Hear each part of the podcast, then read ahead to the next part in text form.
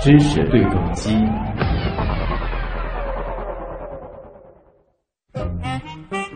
欢迎回到正在直播当中的新闻实验室，我是旭东。昨天的节目当中呢，其实和大家也介绍过啊，意大利科学家在火星上说是首度发现了液态水湖的消息，好像说是这意味着人类寻找地外生命啊，这又迈出了重要一步，而且这事儿还出在火星上啊。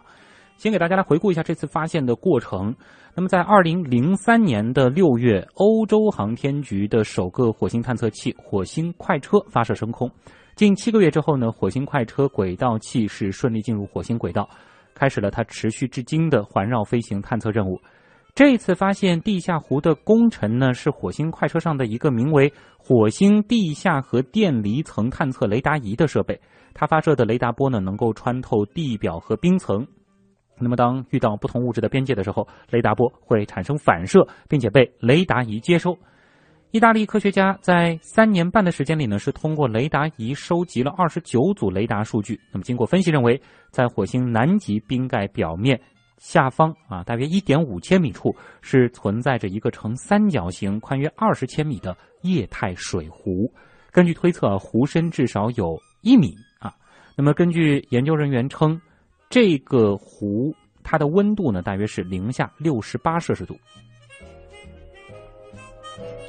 水是万物之源，是生命起始。水孕育地球生命。如今呢，它的摇篮，哎，好像又在火星了。关键是液态水还是湖啊？这其实并不是科学家首次在火星上发现水的踪迹，但是在火星上呢，液态水存在的时间往往是非常短暂，或者是难以接近。那么研究人员表示，最新发现的液态水湖形态和地球南极冰川下的液态水湖很相似。他们认为啊。它可能是人类在火星上找到的首个可供生命栖息的地方。诶，这里面其实存在着很多有意思的地方。第一个就是这个探索的过程到底是怎么一回事儿？为什么最近才会出现这样子的一个消息？还有就是，诶，为什么刚才我们提到这个湖的温度其实非常的低啊，是远低于冰点？它为什么还能够保持液态？而我们更关心的就是在这种条件下，到底有没有可能？孕育生命呢？接下来时间连线一位我们的老朋友，上海市天文学会的副秘书长，也是天文方面的一个知名的科普人，施伟。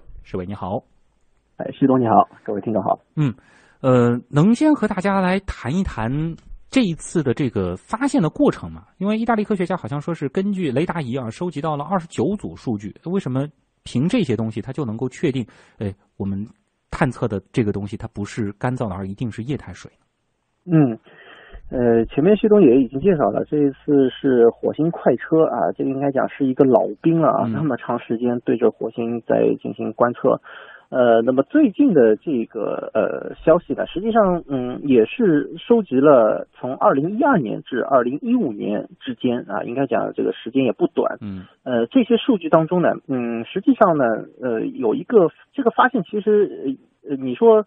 嗯，也真的是这些科研人员啊，非常的了不起。他们就是从啊非常啊细微的一些数据的变化当中，嗯，我前面也讲到了，就是这个雷达，对不对？对。雷达呢，它对于这个地表以及地地表以下的呃这个这个不太深的地方，它是有一定的这个啊反反射的。通过这个雷达的反射波呢，就可以知道它相应的一些这个物质组成的呃可能的比例。也就是说，根据它的这个雷达的这个反射啊，就发现了这个某一块地方，嗯啊，这个反射率特别的高啊。这个所谓特别高呢，也就是比这个附近啊，就是显著的高出那么一点点，但是很显眼。而且呢，它是呃，这里也也需要提一下，就是说火星快车它的这个轨道的设计，其实也有助于它的这一次发现。嗯，因为它是呃有八十六度的一个倾角绕着火星在转，什么意思呢？就是说它经过火星。两极的概率比较高，那么它就可以就是在两极地区啊，它覆盖的这个就是呃覆盖的次数就会多一些。因此呢，每一次飞过去，它都会哎记录下这个雷达的反射率。那么经过几次下来之后，发现哎到了这个地方，好像这个雷达反射率就上去了。那么这个就意味着这个地方肯定存在着与其他地方不同的东西。对。那么根据这个雷达反射率啊，我们因为知道地球上。啊，这个比如说呃水它的含量是多少，相对应的这个雷达反射率是多少，那么根据这个来推测，那么发现呢，它这个雷达反射率应当不是干燥的东西所造成的。嗯啊，这是这是一方面。那实际上光靠这个雷达反射呃反射率呢还不足以来说明，因为他们也非常谨慎啊。对。呃，那么呃再来研究了一个什么东西呢？这个参数啊相对来讲比较这个这个呃。专业一些，大家可能啊专业一点，这个比较陌生，叫相对介电常数。它实际上就是一个电容率啊，也就是说不同的物质在不同的温度下面啊，以及你不同频率的这个这个雷达波数啊，它都会有啊不一样的这个介电常数啊，相对介电常数。那么这个相对介电常数呢，它其实就是评价，就是说我这个呃不同的这个物质的组成。那么很显然就是有水和没有水，它的呃相对界定常数就会显得非常啊非常大的这个不同。嗯，比如说从地球上面我们都知道，干燥材料的相应的这个这个数字啊，这呃就是不超过十五的。那么这一次呢，他们发现哎有二十啊达到了二十几甚至三十，因为这取决于雷达的这个波数，他们是使用了多种嗯多种频率的这个雷达去啊去探测的。那么经过这样一来的话呢，他们也找到了和地球上面类似的情况。就地球上在南极地区，还有格陵兰岛，我们都知道是呃这个冰雪覆盖的地方。但是就在这个冰层以下啊，就存在着液态的湖泊。那么这个一对照和地球上的这种情况非常的相似。嗯。那么呃结合这样子一些就是观测数据吧，他们推测。啊，他们其实也并不是特别的肯定啊。我看了一下他们的论文，他们其实还是说，呃，有这种可能性吧，这是一种这个液态的湖，因为他们觉得，好像只有这种解释是啊比较合理的啊，是这样。因为这个数据的量其实是很多了，而且它也是持续非常长的一个时间跨度的反复的这个观测，而且是经由两个角度啊都发现，起码这一片区域下面好像不太寻常。然后呢，再根据呃比较地球上啊，比如说格陵兰岛或者是南极的这个冰盖下面呃，现在确认可能有这个液态湖的这些区域的这种数据来推测啊，有点这种隔空敲西瓜的意思啊，就来判断它下面到底是什么东西。对对对啊，这个的话可能就涉及到了，如果说我们还要对这个区域进一步探测，以现有的这个技术可能吗？嗯，是这样，就是对火星的一个探测，我们现在已经进入了一个可以讲是全方位的一个时代啊。因为，嗯，从呃，其实人类就是第一次啊，或者说是最早向火火星发射这个探测器，就是希望来看看火星上到底是什么样，到底有没有水。嗯。那么从刚开始过去的这个，包括海盗号、水手号，发现这个都是非常干旱的。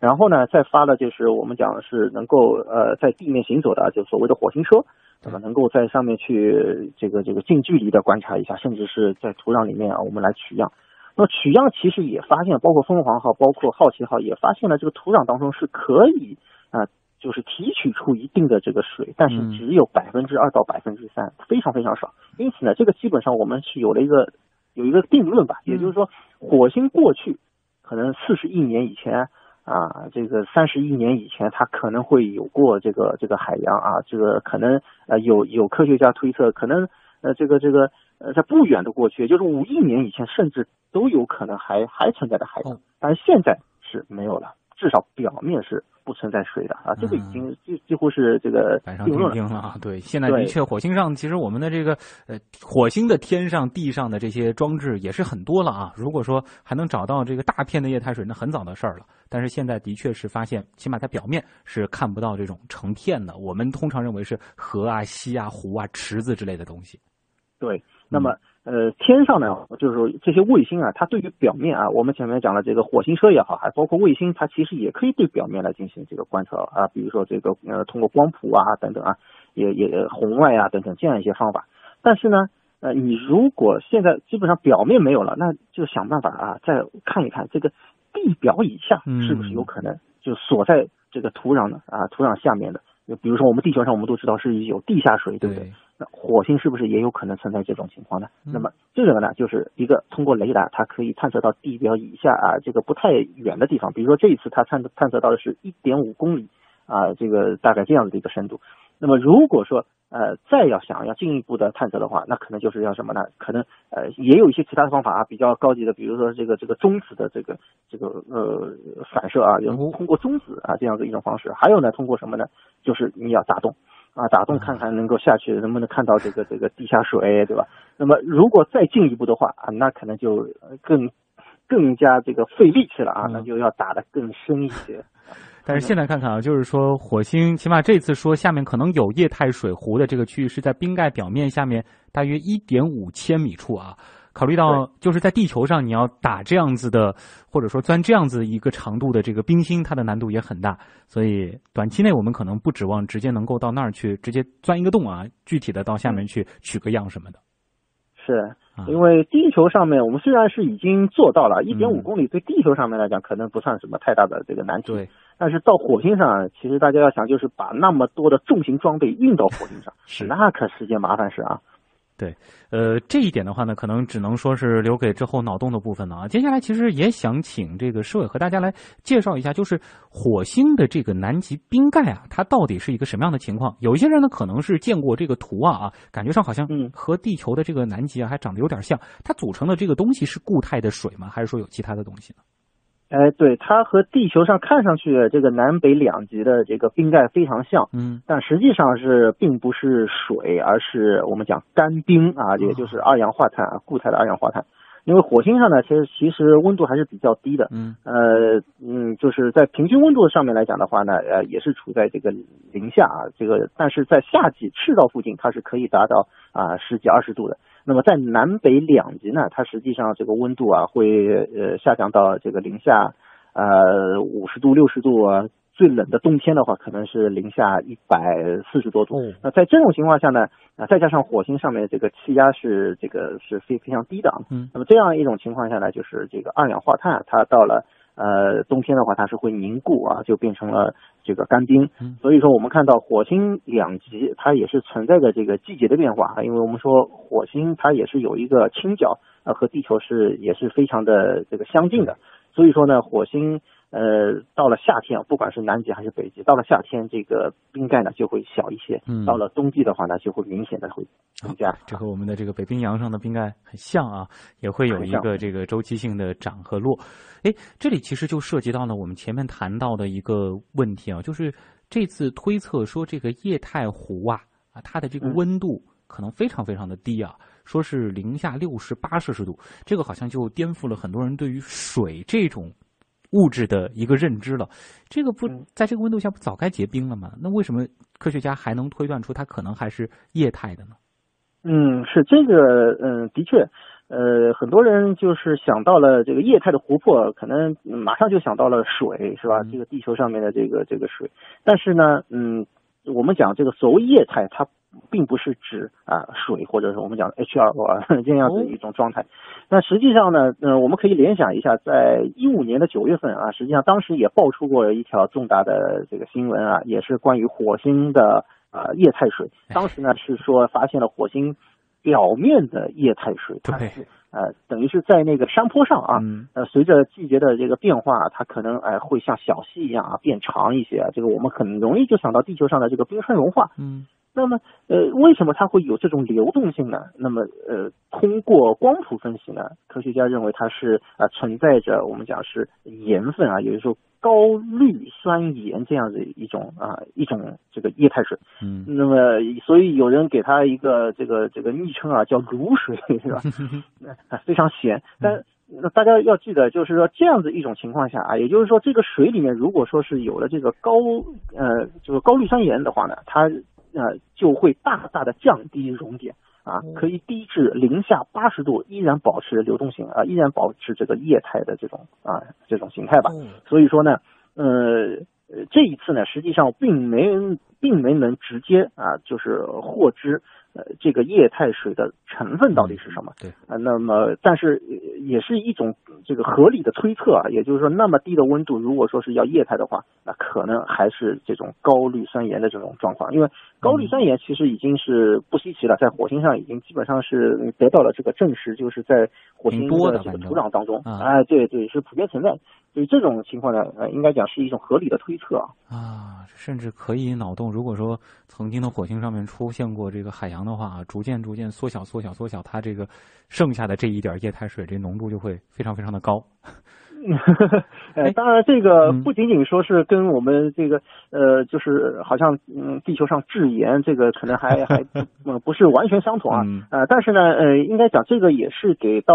科学家一个非常呃也也算是一个鼓舞，因为是毕竟是液态的，而且高氯酸盐在地球上也是发现过，甚至说是在类似的这个就是比较干燥的地方啊，哪怕存在着。呃，非常少的高氯酸盐的这种呃这种状态啊，高氯酸盐的这种液态水当中，呃也是有可能有那种呃微生物存在。这在地球上是已经被被发现了。这个就很重要了。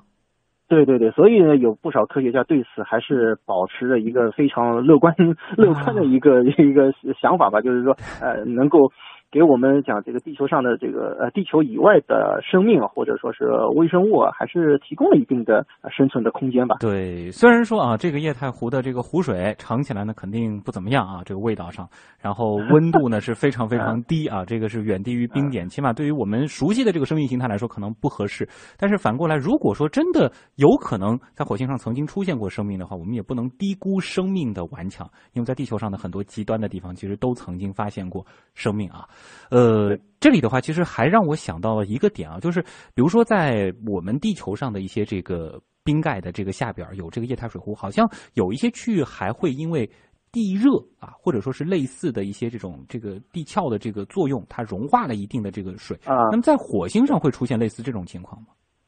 火星上，我们认为这种情况可能比较少啊，因为什么？地地球上也好，哎，包括我们，因为呃多次在节目里面也提到过的，像木卫二、土卫二，他们是经过这个潮汐加热，使得呃地下的这个啊冰层啊得到了融化，对吧？呃，火星上呢，因为它嗯没有那么强烈的这个地质活动啊，它也不会像木卫二、土卫二这种就是。潮汐加热的这种作用是不存在的，嗯，呃，所以说呢，这个和地球相比，这种情况它是这个不存在啊。我们认为这个地热啊，它的地 热也火热强，嗯，呃，火星因为它其实已经这个慢慢慢慢就是，呃，说的说的那个那个不好听一点，就是说它没有地球那么那么活跃，它甚至说是呃慢慢的慢慢步入死亡的这样子一种一就它的内核。可能要远比咱们的这个地球要安静和对寒冷啊，或者叫温度低啊。对，所以说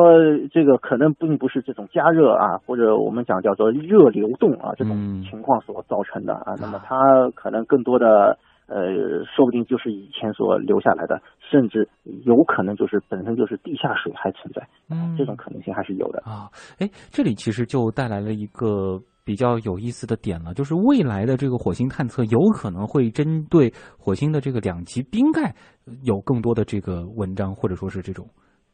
注意力吗？呃，应该讲这是肯定的啊，因为呃，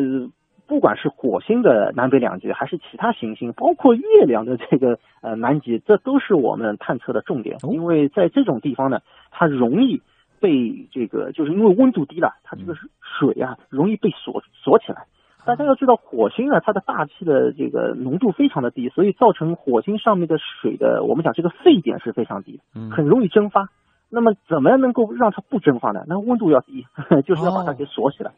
所以说，南北两极它一定是呃这个关注的呃焦点所在。所以说呃不，就实际上长久以来吧，一直是在盯着这个南北两极这个。就没有这一次的这个冰下液态水湖的这个发现。也一直以来是得到大家的重视的，是啊，要不然他怎么会走这个 这个极轨呢？就是对吧？绕在两在轨道设计的时候，其实也是考虑过的，要照顾这样的重点区域。对对对，但是呢，因为这南北两极它本身这个气象条件还包括这个地形啊，是相对比较复杂。嗯，呃，如果要派这个就是我们讲月球车啊，或者叫巡视器啊，要登陆到南北两极，这个难度还是不小，风险比较大。这个为什么？到目前还没有，因为呃。就是我们讲这个这个温度比较低，哦，日照比较少，这其实和地球上面的情况是一样的了。是 这这对于呃这个火星车来讲的话啊，它本身的这种啊生存能力也比较是强，，而且火星这个来个极夜的话，这相比地球还要再翻一倍的时间啊！哎对对 这个冬天怎么过，其实也是难度非常大的。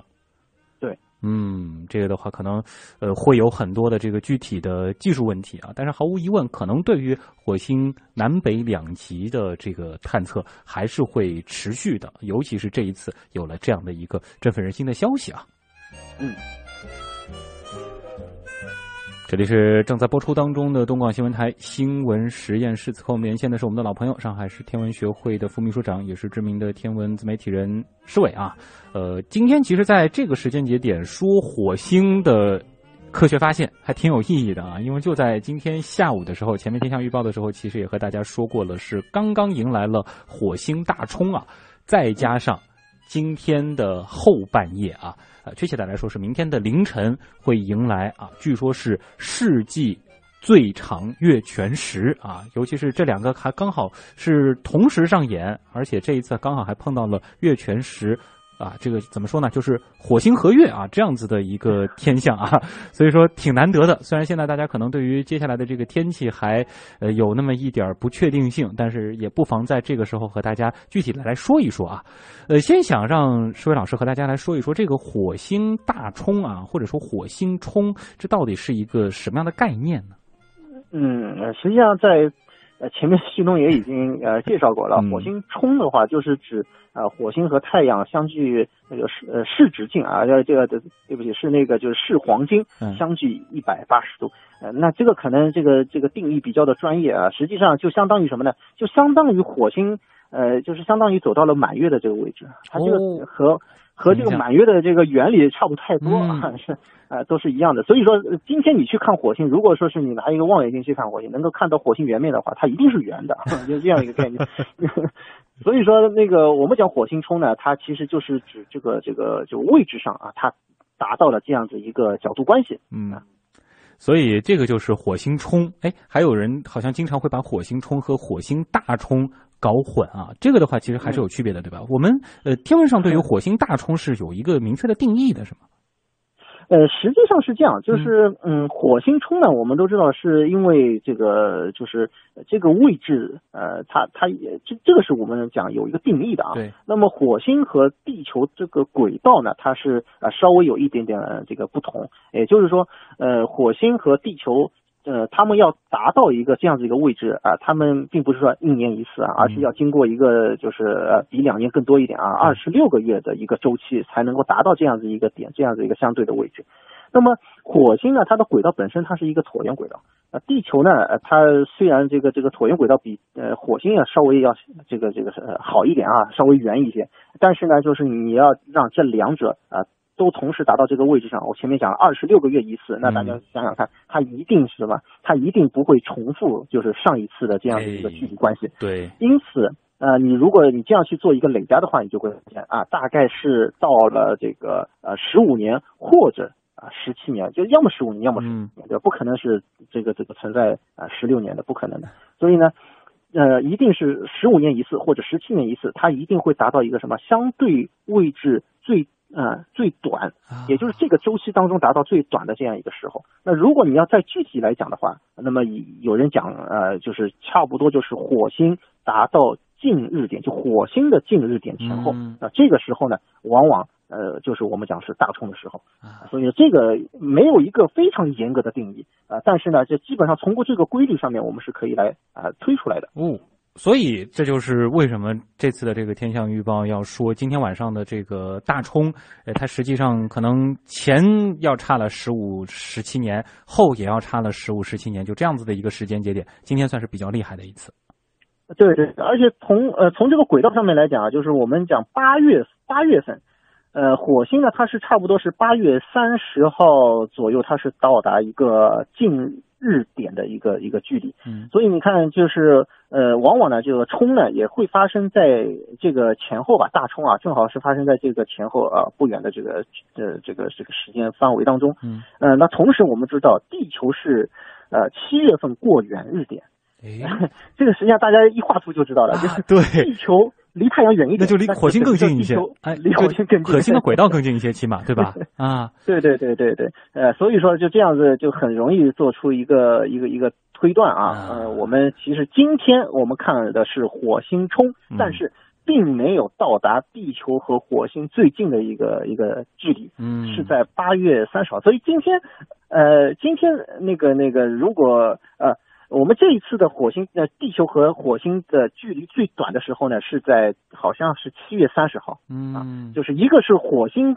火星的一个近日点，一个是地球和火星的呃最近的距离。这个中间其实是涉及到很多的概念，但是其实啊，就算今天错过了呃火星冲啊，或者说是今天看不到火星，大家也不要太遗憾，因为其实这个周期挺长的，对吧？或者说那个冲就是一瞬间的事儿，但是适合观测火星，其实是整个今年夏天都还不错。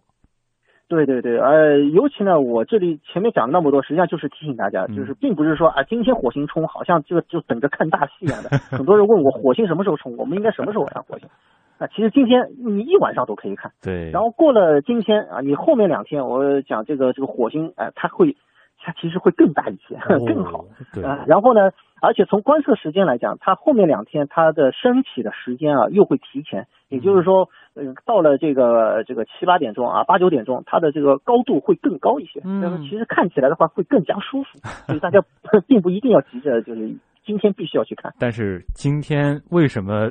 建议大家，如果天气还不错的话，晚上可以设个闹钟呢？因为火星冲还碰上了月全食。而这次的月全食又厉害了，说是本世纪持续时间最长月全食。哎，有些朋友应该还记得，就在今年年初的时候，其实我刚和市委在上海中心啊，我们是做过一次月全食的这个直播。这两次月全食倒是离得很近啊，而且这一次的时间怎么那么长呢？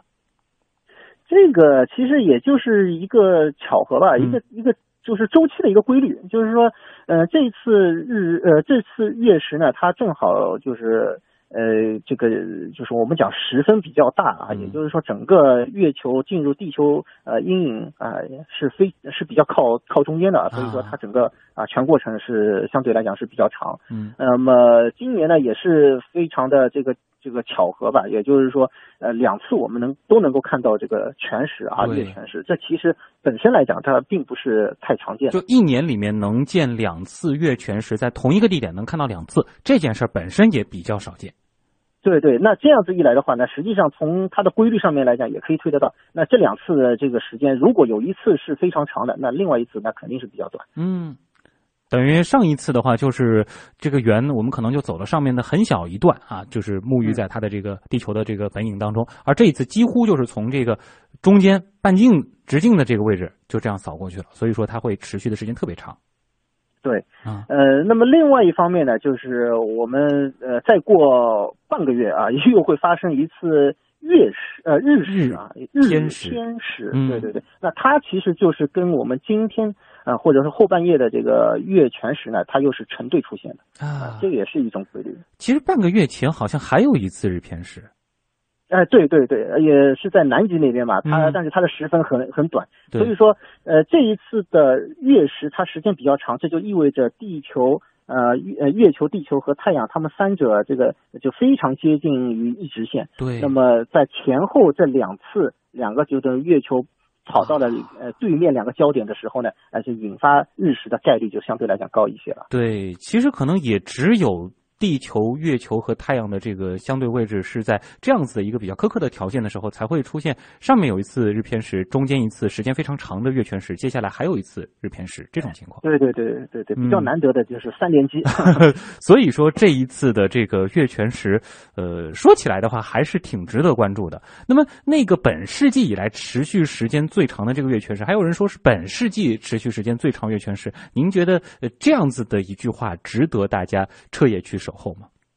哎，这个怎么说呢？这其实，这个大家根据自己的情况啊来看啊，因为实际上，呃，我们讲，呃，嗯，对于我们的直观感受来讲，呃，那可能会有这样一些呃变化，也就是说，这个持续时间这个多呃就比较长，比较短，然后这个感受可能会有一些这个不太一样。嗯，呃，但实际上呢，嗯，你并不是说这个时间长就有多么的这个这个稀奇或者怎么样，它其实因为都是天象的一种自然的这种表现了。嗯，只不过就是这一次呃月食呢，它的时间实际上并不是非常的。理想，因为它是在凌晨啊，甚至是是接近于这个日出。我们讲它大概就是全食结束的时候，它月球已经基本上是在地平线上啊，马上就是太阳要升起了。呃，但是反过来又讲又讲的就是这种现象呢，又比较的难得，因为这时候天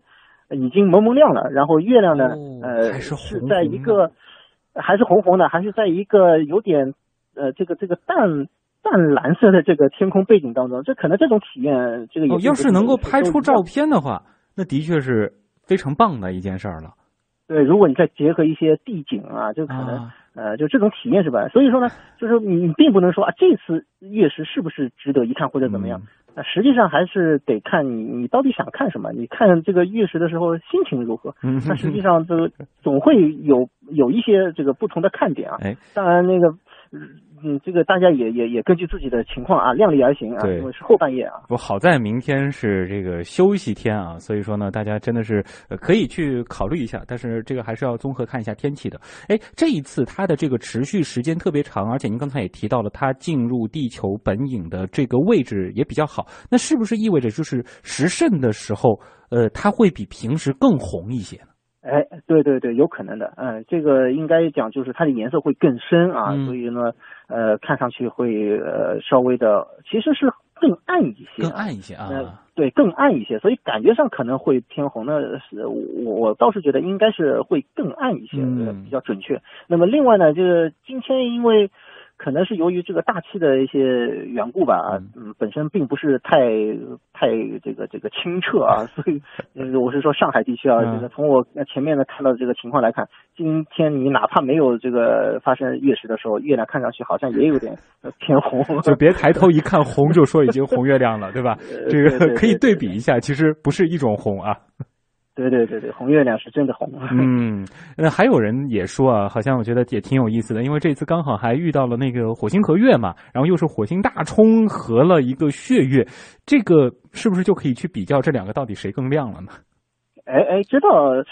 挺有意思的。说实话，这挺有意思的，因为当月亮，因为月亮是个面光源，嗯，当它被这个地球影子挡住，是显得非常的暗的时候。可能你就不觉得它那么耀眼了，嗯，甚至我们在望远镜里面去看这个月亮也并不是特别亮，而这个时候火星它的亮度是达到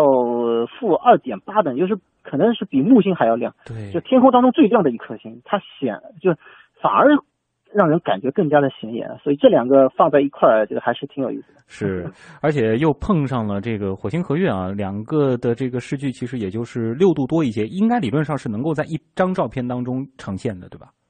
呃，如果对你就是用我们呃，就是这个普通的相机去拍的话，这个是没有问题，肯定是在一起。那如果说是用长焦镜，你要就是反正有得必有失嘛。你如果你要拍月亮拍的大一些，那可能这个这个画幅呃，整个市场呢就会就会小一些。但是呃，应该讲还是不难的一件事情啊。嗯，那么。考虑到这一次其实是凑了好几个啊，这个呃比较稀罕的这个事儿吧，然后再加上这个时间呢又是在周六的凌晨，所以说如果天公作美的话啊，真的有兴趣的朋友还是不要错过啊，挺难得的一个多重的体验。时间关系啊，也再次感谢我们的老朋友上海市天文学会的副秘书长施伟和我们带来的分享，谢谢，再见。好，谢谢，再见。